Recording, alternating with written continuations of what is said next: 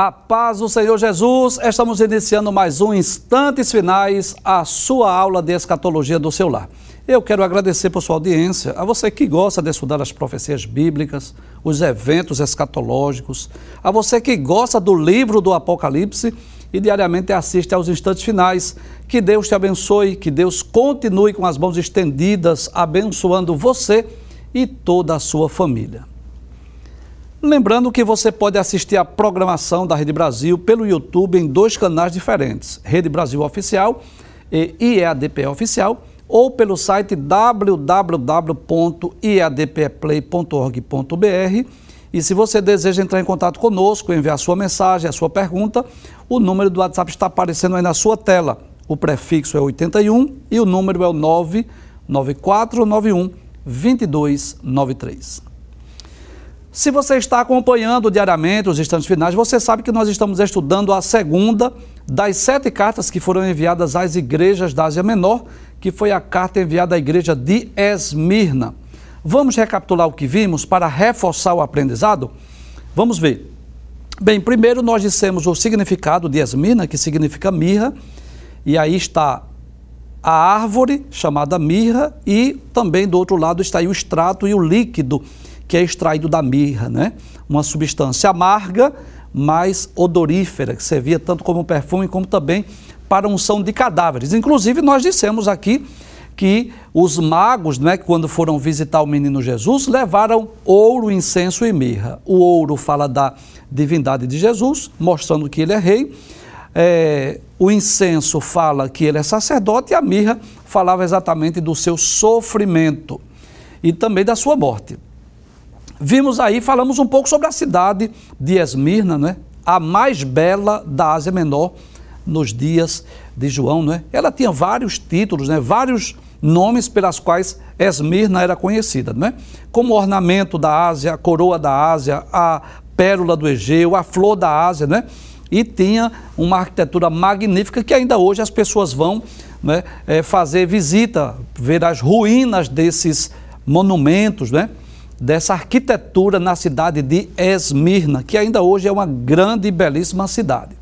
Vimos também é, que era, na época, no primeiro século da era cristã, nos dias de João, uma cidade comercial onde ficava o principal porto da Ásia. Nós dissemos, inclusive, mostramos aí no mapa, né, que tanto Éfeso como Esmirna eram cidades portuárias que davam acesso tanto para o mar Egeu como para o mar Mediterrâneo.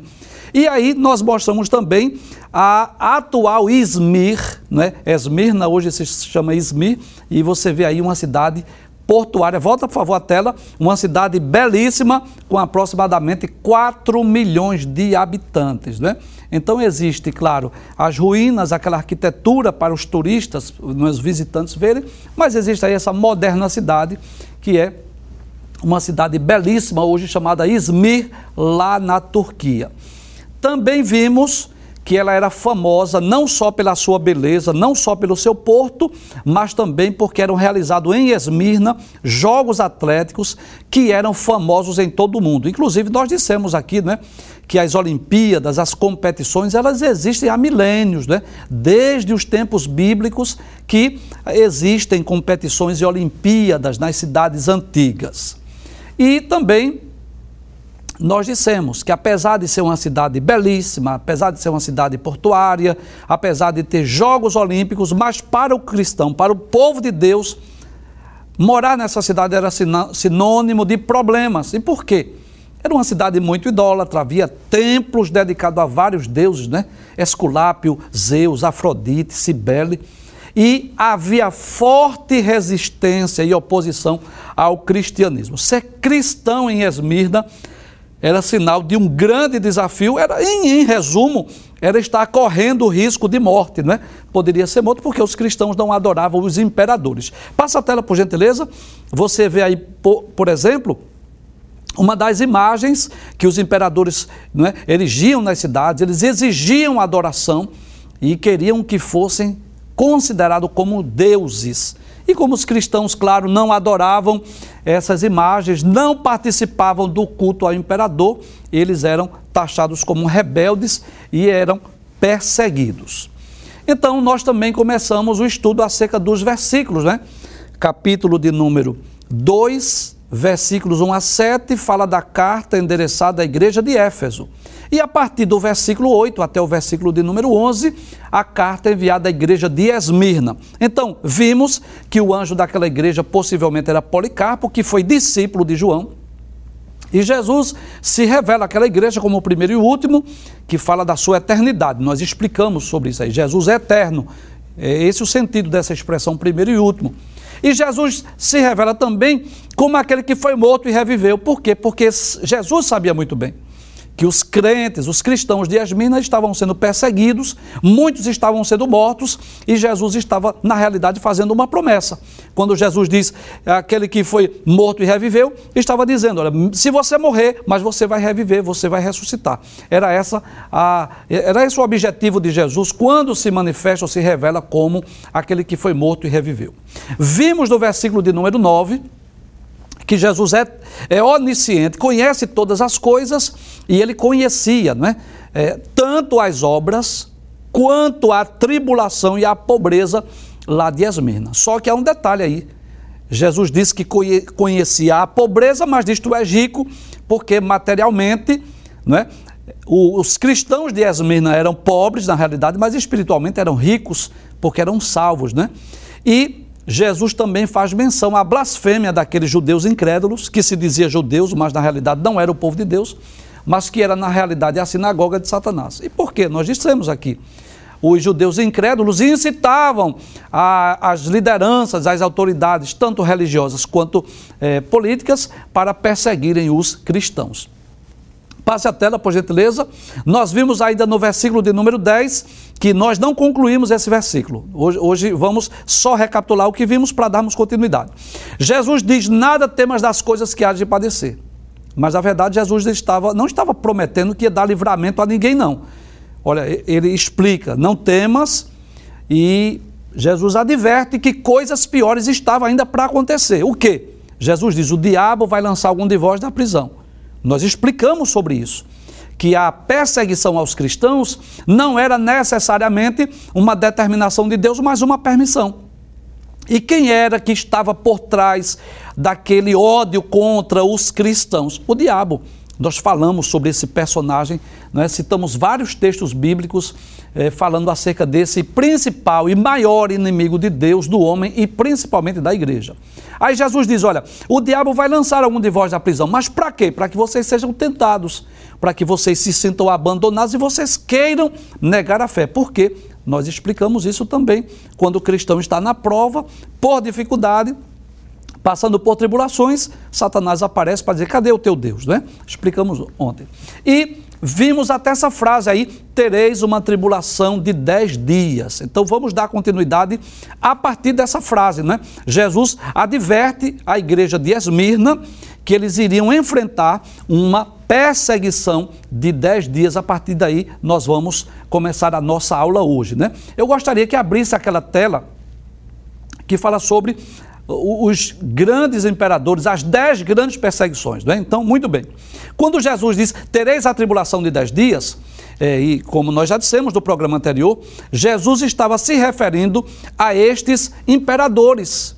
Nero, Domiciano, Trajano, Aurélio, Severo, Máximo, Décimo, Décio, Valeriano, Aureliano e Diocleciano, que perseguiram os cristãos, perseguiram a igreja.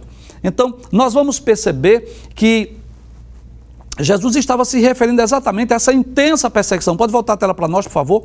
Essa intensa perseguição que ainda estava por vir.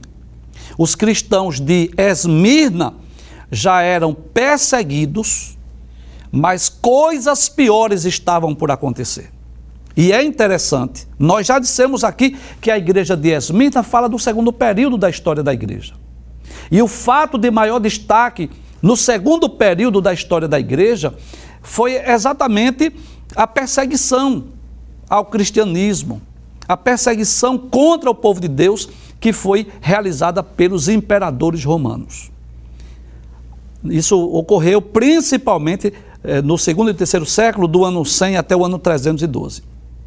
A história diz que a igreja sofreu dez grandes perseguições distintas, desde o reinado do imperador Nero até Diocleciano. Em uma série de, de editos, determinou-se é, que os exemplares da Bíblia fossem queimados. Foi ordenado por esses imperadores que todos os templos cristãos construídos em todo o império fossem destruídos.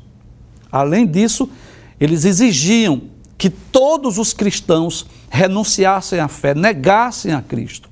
E aqueles que não faziam isso perderiam a sua cidadania romana e ficava sem proteção alguma do Império Romano. Em alguns lugares, os cristãos eram encerrados dentro dos templos. Eles colocavam todos os cristãos dentro do templo e depois ateavam fogo. E todos os membros no seu interior eram incendiados, né? Diz a história que o imperador Diocleciano, ele erigiu um monumento com inscrição escrita assim: em honra ao extermínio da superstição cristã. Então, durante mais de 200 anos, a matança cristã foi simplesmente incalculável. Em uma só catacumba de Roma foram encontrados os ossos de 174 mil cristãos aproximadamente. Então, esses dez dias que Jesus diz, é que Jesus se refere, eram, não eram dias de 24 horas, eram sim períodos de tempo. Era, Jesus sabia muito bem das perseguições que estavam para vir sobre a igreja.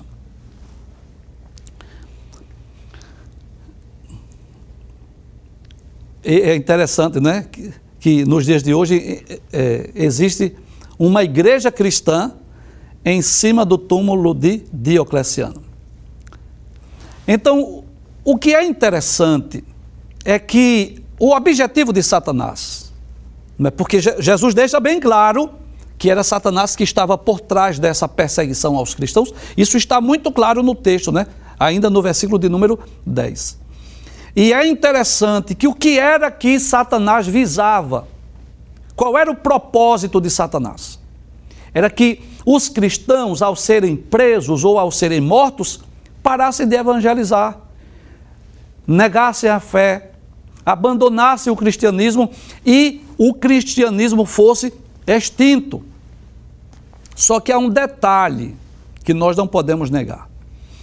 Jesus disse, isso está em Mateus capítulo 16, se eu não estiver enganado, versículo 18. Jesus disse: Olha, eu vou instituir a minha igreja, e as portas do inferno não prevalecerão contra ela. Então a igreja é, na verdade, o único exército do mundo que é vitorioso. Vitorioso falando do exército, né? Antes mesmo da sua fundação. É impossível que a igreja deixe de existir. Eu vou repetir essa frase. Não há ninguém, nem no céu e nem na terra. Claro, o único que pode fazer isso é Deus, mas não tem interesse em fazer. Mas não há ninguém, nem governo, nem perseguidor, nem oponentes, nem, nem anjos, nem nada, ninguém que possa de, é, destruir a igreja, porque a igreja é o corpo de Cristo. A igreja foi fundada por Cristo e Jesus deixou bem claro que as portas do inferno não iam prevalecer.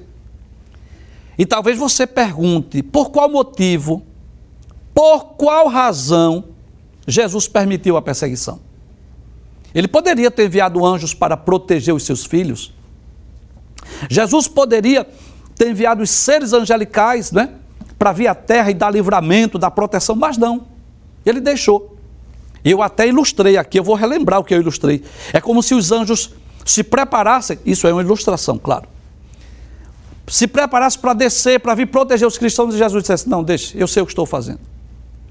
Porque quanto mais perseguiam os cristãos, quanto mais os cristãos eram presos e mortos, mais o cristianismo crescia. Né? Mais pessoas se convertiam. Por quê? O que era que fazia com que as pessoas recebessem Jesus como seu Salvador, mesmo no dia da perseguição. Era que os cristãos, muitos deles, se não todos, eles não negavam a fé. Queimados vivos, devorados pelas feras, não é? muitos deles é, foram incendiados dentro dos templos, mas não abandonaram a sua fé. E é interessante que a igreja cresceu, a igreja espalhou-se pelo mundo e a igreja manteve a sua pureza doutrinária. Não é? é como se o sangue dos cristãos se tornassem sementes e a mensagem do evangelho se expandiu para todo o mundo. Mas voltando ao texto, Jesus diz àquela igreja: ser fiel até a morte. Abre o texto, por favor. Aí ele diz assim: tereis uma tribulação de dez dias, ser fiel até a morte. Né? Então Jesus não promete proteção, Jesus não promete que vai livrar os seus filhos, mas estava dizendo assim: seja fiel, permaneça fiel. Então, é como se Jesus estivesse encorajando os cristãos, exortando os cristãos a permanecerem fiéis, ainda que isso lhes custasse a própria vida. Isso nos ensina, não é? Uma grande lição. Que o que Jesus quer de cada um de nós é exatamente essa fidelidade. Até o ponto de, se for possível, se for preciso, morrer por ele, morrer pelo Evangelho, se for necessário. Nós somos chamados a sermos fiéis até as últimas consequências, até as últimas circunstâncias. E é interessante que Jesus já havia advertido isso é, enquanto esteve aqui na terra. Que coisa interessante. Abra sua Bíblia se você puder. Eu sempre aconselho, sugiro aos irmãos, se puderem, esteja com a sua Bíblia aberta, leia os versículos, confira os textos bíblicos. Veja o que Jesus diz lá em Mateus capítulo 5, versículos 10 a 12 é? no Sermão da Montanha, Jesus diz: Bem-aventurados, você sabe, bem-aventurados é feliz ou muito feliz. Bem-aventurados os que sofrem perseguições. E ele diz por causa da justiça, claro, essa perseguição aqui é por causa da justiça, não é por coisas erradas que a pessoa fez, não é? Porque deles é o reino dos céus. Versículo 11: Bem-aventurados sois vós, quando vos injuriarem e perseguirem e mentindo disserem todo mal contra vós por minha causa. Aí Jesus diz: Alegrai-vos, exultai, porque é grande o vosso galardão nos céus. Jesus não disse assim: Olha, se vocês forem perseguidos por causa do meu nome, fique triste, angustiado, abatido. Não, alegrai-vos, exultai-vos, porque é grande o vosso galardão nos céus. Aí Jesus deixa bem claro: porque assim perseguiram os profetas que foram antes de vós. Então Jesus já havia advertido, alertado a igreja, da mesma forma que perseguiram os profetas. Lá do Antigo Testamento, vão perseguir vocês, pelo fato de vocês me seguirem. Eu, eu, já li esse texto em outros programas, mas eu quero ler mais uma vez. Evangelho escrito por João, capítulo de número 16. Veja que coisa interessante, versículos 1 e 2. Jesus diz assim: Tenho-vos dito isso, tenho-vos dito essas coisas para que vocês não se escandalizem. O que é, Jesus? Que tu vai dizer que é para nós não nos escandalizarmos. Aí ele diz: expulsar-vos das sinagogas. Vem mesmo a hora que qualquer que vos matar cuidará fazer um serviço a Deus. Então veja que coisa interessante. Os judeus, por exemplo, quando estavam é, mandando, incitando as autoridades religiosas a perseguir os cristãos, pensavam eles que estavam fazendo um serviço para Deus. Era como Saulo de Tasso, né, que antes da sua conversão perseguia os cristãos.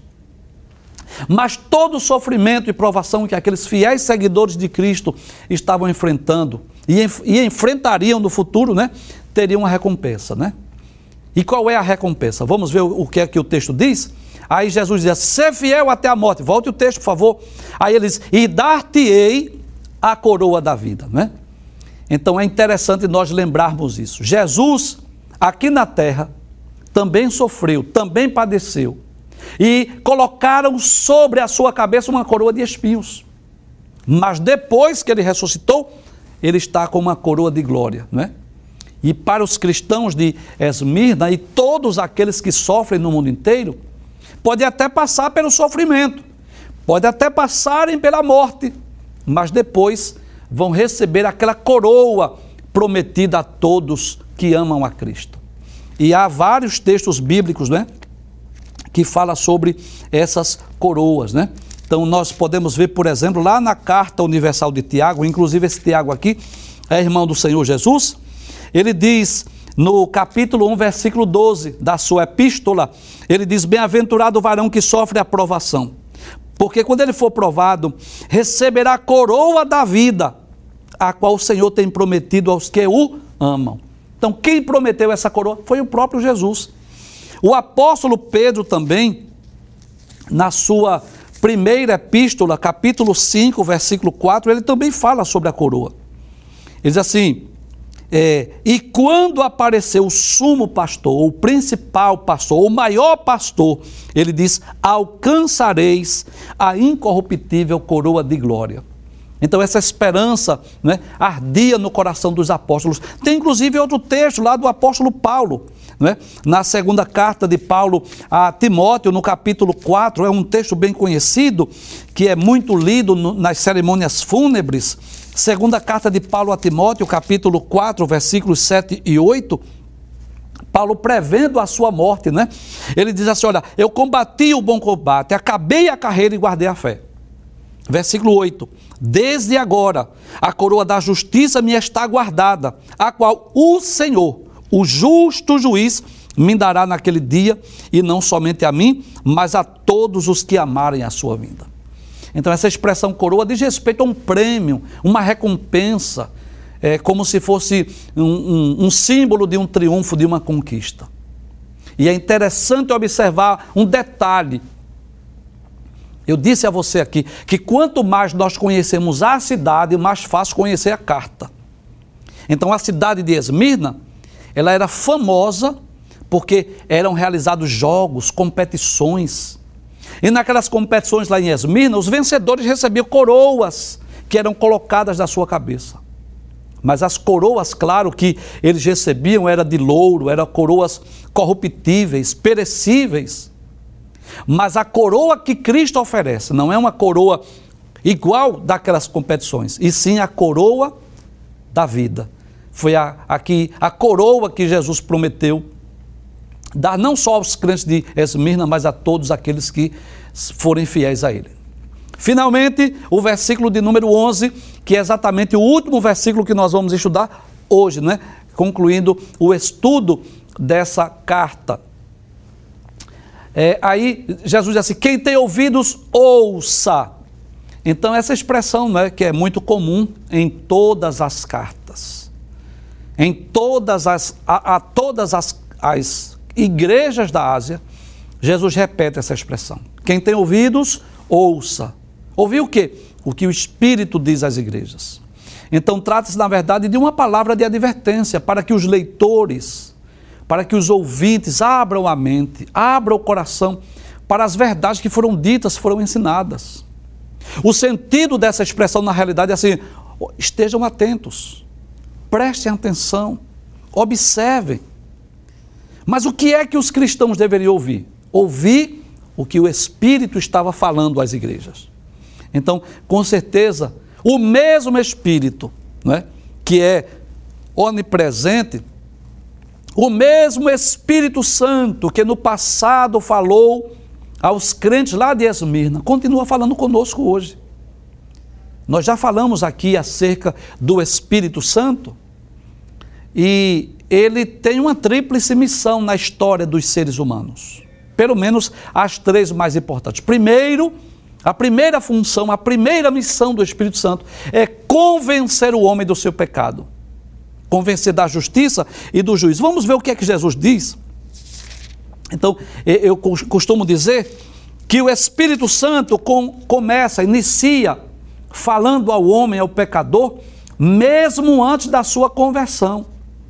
Sabia disso? Você que é cristão, você que é servo de Deus, o Espírito Santo falou com você antes mesmo de você ser um servo de Deus, porque ele é quem convence. Deixa eu falar um pouco aqui nessa câmera. O, o pastor e escritor Maio Pirman, no seu livro Conhecendo as Doutrinas da Bíblia, ele diz algo muito interessante. Ele diz assim: é convencer o homem do pecado, dos pecados comuns, todo mundo faz, é fácil. Convencer o bêbado da embriaguez, a, a prostituta da prostituição, o ladrão do seu roubo, qualquer um, qualquer um faz. Agora, convencer o pecador do pecado original, que por causa de Adão nós herdamos a natureza pecaminosa e estamos destituídos da glória de Deus? Só o Espírito Santo. Convencer o homem que por conta do pecado de Adão ele tornou-se pecador, só quem pode fazer isso é o Espírito Santo. E nós damos graças a Deus por isso. Porque o Espírito Santo foi enviado com essa missão. Veja o que Jesus diz, João capítulo 16, versículo de número 8. E quando ele vier, Jesus estava falando do Espírito Santo. Ele diz: convencerá, não é? através de argumentos. Ele vai convencer o quê? O mundo, a humanidade aqui, de três coisas: do pecado, da justiça e do juízo. Né?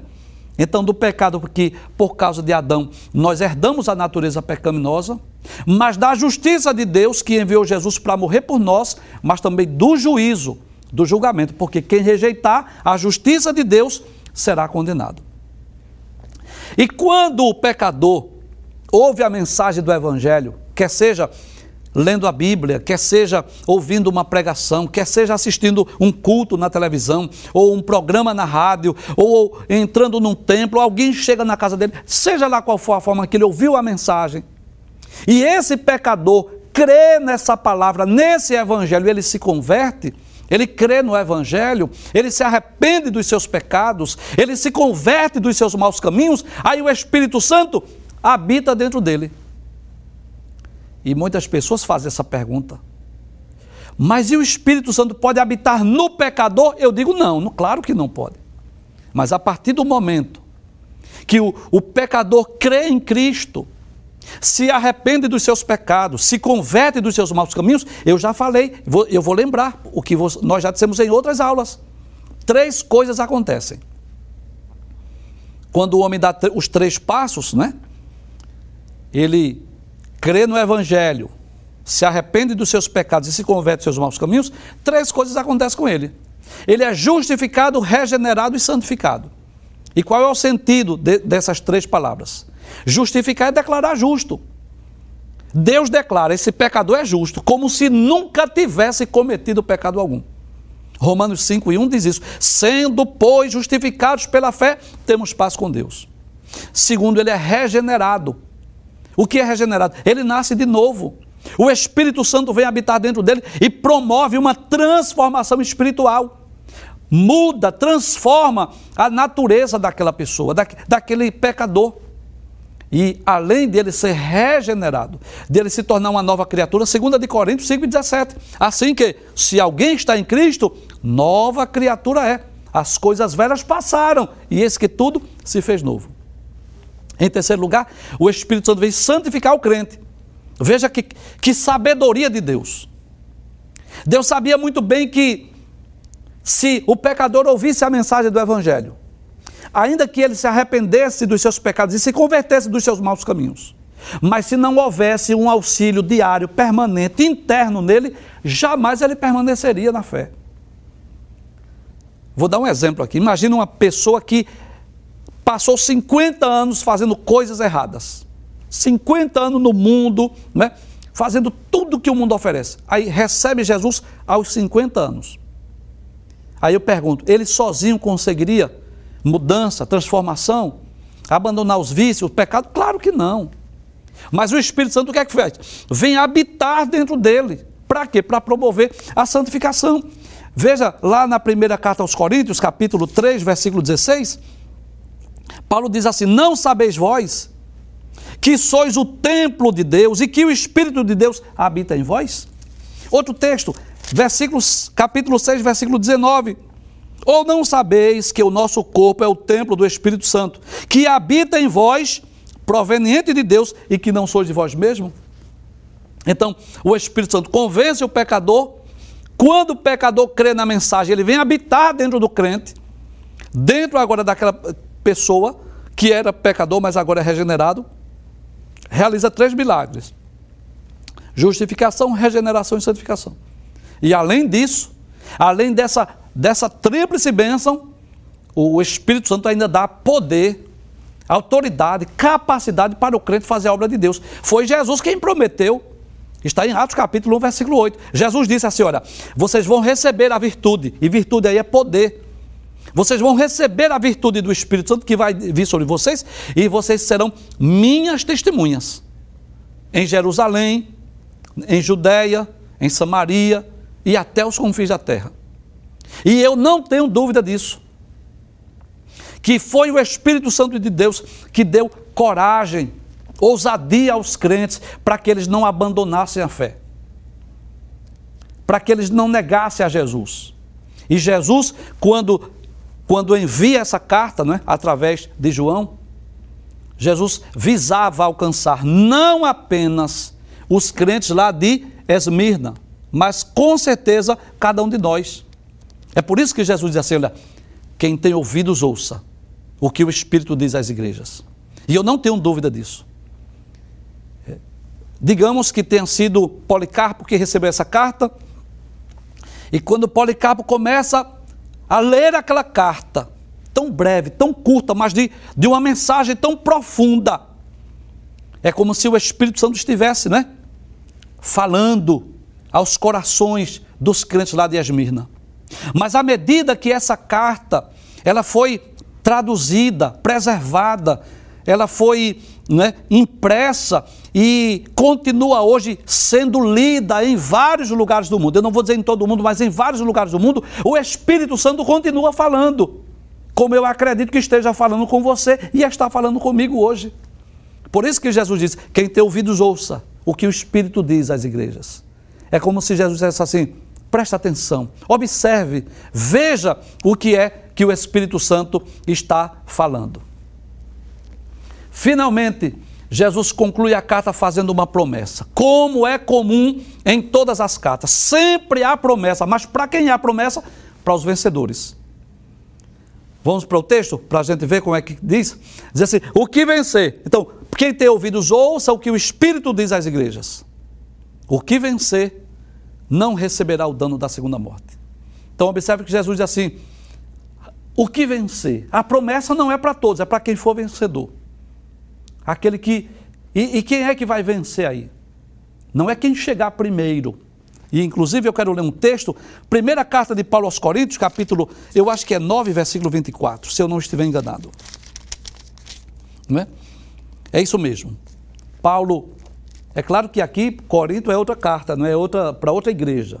Não, não é Esmirna aqui, mas eu quero tomar por base aqui, porque lá em Esmirna havia muitas competições, né? E quem é que ganha o prêmio nas competições? São aqueles que chegam primeiro, né? Os primeiros a, atravessarem a linha de chegada. Mas essa promessa que Jesus faz não é para quem chegar primeiro, é para quem chegar lá. Não importa se você chegou primeiro ou chegou por último. O importante é chegar lá. Então, o que vencer? Deixa eu ler logo esse texto aqui, eu vou voltar para Apocalipse capítulo 2, versículo de número 10. Aí, Paulo diz primeiro aos Coríntios 9 e 24: Não sabeis vós que os que correm no estádio, todos na verdade correm, mas só um leva o prêmio? Só um leva. Aí Paulo diz: Correi de tal maneira que o alcanceis. Todo aquele que luta, de tudo se abstém. Eles o fazem para alcançar uma coroa corruptível, nós, porém, uma incorruptível. Então a promessa de Jesus não é para quem chegou primeiro, mas é para quem vencer aquele que perseverar, aquele que não negar a Cristo, aquele que não abandonar a cruz, aquele que perseverar em seguir a Cristo. Não basta começar bem a, a vida cristã, é preciso persistir, continuar, mesmo em meio às provas, mesmo em meio às lutas, mesmo em meio às adversidades, mesmo em meio às circunstâncias adversativas. O que Jesus espera de mim e de você é que nós possamos continuar, persistir, ir adiante e avante. Esta é a mensagem de Cristo, a promessa. Quem é que vai receber essa promessa?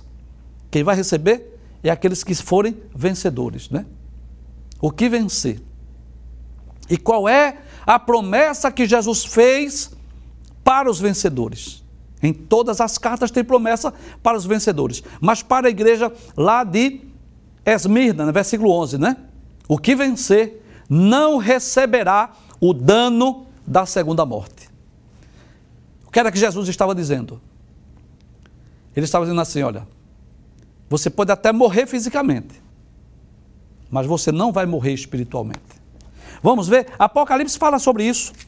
O que é a segunda morte, professor? Vamos ver o que é? A Bíblia fala sobre isso.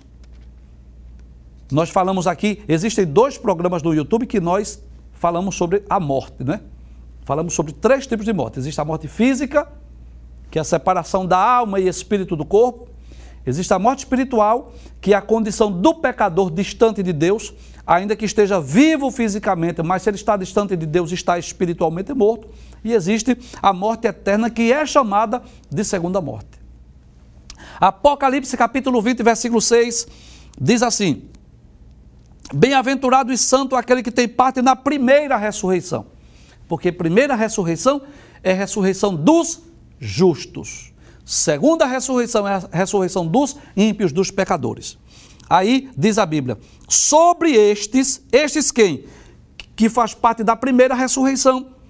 Aí diz assim: não tem poder a segunda morte. Ou seja, eles não serão lançados no inferno. Eles não serão lançados no lago de fogo. Veja o que diz Apocalipse capítulo 21, versículo 8. Eu não vou explicar esse texto agora, mas eu vou explicar em, em, em outros programas. Né? Mas veja o que diz o versículo 8. Quanto aos tímidos, tímidos aqui não é o, o antônimo de extrovertido, não. O tímido aqui são os covardes. Aqueles que não perseveram em servir a Cristo, né? Porque às vezes a pessoa é um crente fiel, mas sofre de timidez, fica preocupado com esse versículo aqui. Esse tímido aqui não é aquela pessoa introvertida, não. Esse tímido aqui são os covardes, aqueles que abandonam a fé, abandonam Cristo, abandonam sua cruz. Estes são os covardes aqui, os tímidos. Aí Apocalipse capítulo 21, versículo 8 diz: Quanto aos tímidos, os incrédulos, os abomináveis, os homicidas, os fornicadores, os feiticeiros, os idólatras e a todos os mentirosos. Claro, que não se arrependerem dos seus pecados, que não se converterem dos seus maus caminhos, claro. A sua parte será no lago de fogo, no lago que arde com fogo e enxofre, o que é a segunda morte. Vamos voltar para o texto para nós concluirmos o programa. Aí Jesus diz, né? O que vencer não receberá o dano da segunda morte. É como se Jesus dissesse assim: olha, você pode até ser perseguido pelos imperadores. É como se Jesus dissesse assim: você pode até ser queimado vivo. Você pode até ser morto pelas feras. Você pode até ser decapitado. Você pode até perder todos os seus bens. Mas se você persistir, se você continuar, se você não desistir, se você não abandonar a fé, você não vai receber o dano da segunda morte. Você não vai para o inferno. Você não vai perecer no lago de fogo. Você não será condenado no grande dia do juízo final. E esta promessa, claro, embora feita há cerca de dois milênios, a igreja de Esmirna, a igreja que estava sendo perseguida, claro que se aplica a cada um de nós. Quantos servos de Deus não foram mortos? Não foram queimados também? Quantos servos de Deus não estão sendo perseguidos? Por, porque simplesmente porque são cristãos, simplesmente porque são, são servos de Jesus Cristo. E esta palavra, eu não tenho dúvida que o Espírito Santo continua falando hoje. Aquele que vencer aquele que perseverar em me seguir, aquele que não negar a, a, Jesus, aquele que não abandonar a sua cruz, aquele que não negar a sua fé, ainda que você seja morto fisicamente, mas você não morrerá eternamente. E da mesma forma que Jesus morreu e ressuscitou, aqueles que forem fiéis a Cristo, que vierem a morrer, hão de ressuscitar.